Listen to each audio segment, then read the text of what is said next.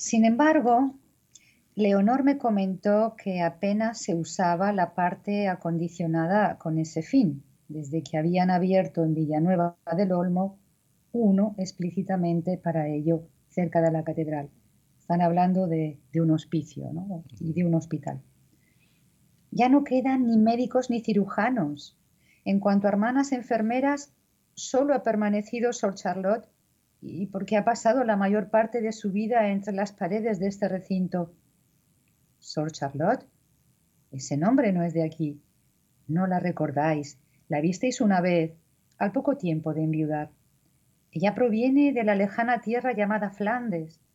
Siendo muy joven, vivió en una comunidad donde hizo votos de castidad y obediencia y trabajó en el hospital de una ciudad llamada Brujas. Conoció a un comerciante español con quien se casó, viniendo a aquestos lares. Quiso Dios arrebatárselo al poco tiempo de llegar debido a unas fiebres. Al quedar sola y tan lejos de su hogar, decidió entrar en nuestra orden, bajo la protección de San Agustín. Y aquí ha permanecido desde entonces, cuidando y enseñando a otras hermanas la virtud de asistir a los enfermos. Sí, ya recuerdo.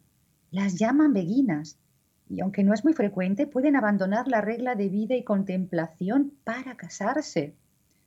También atienden ancianos y niños, respondí yo. Lo que no le dije es que durante la Segunda Guerra Mundial fueron las beguinas las que atendieron al ejército belga.